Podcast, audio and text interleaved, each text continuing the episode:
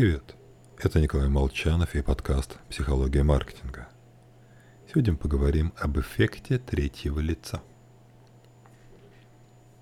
Вообще, нас с вами не проведешь. Мы-то знаем хитрости всех этих мамкиных журналистов и блогеров.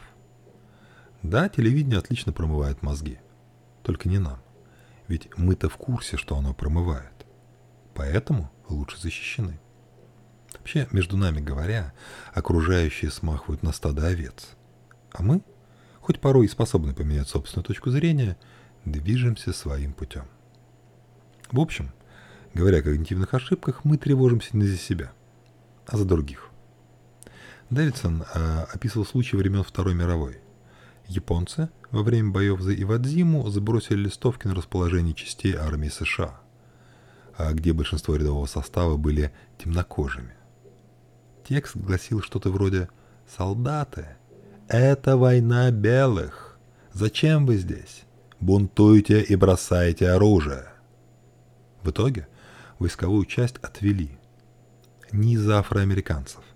Им было, в общем-то, плевать. Испугались белые, решившие, что цветные поддадутся и восстанут. Это эффект третьего лица при восприятии когнитивных искажений. Мы верим в существование заблуждений психики, но полагаем, что к нам это не относится. Точнее, считаем, что окружающие подвержены им сильнее. Ход мысли примерно следующий. Вот Олег, тот действительно предвзят по отношению ко мне, а я стараюсь вести себя справедливо, хоть это и сложно.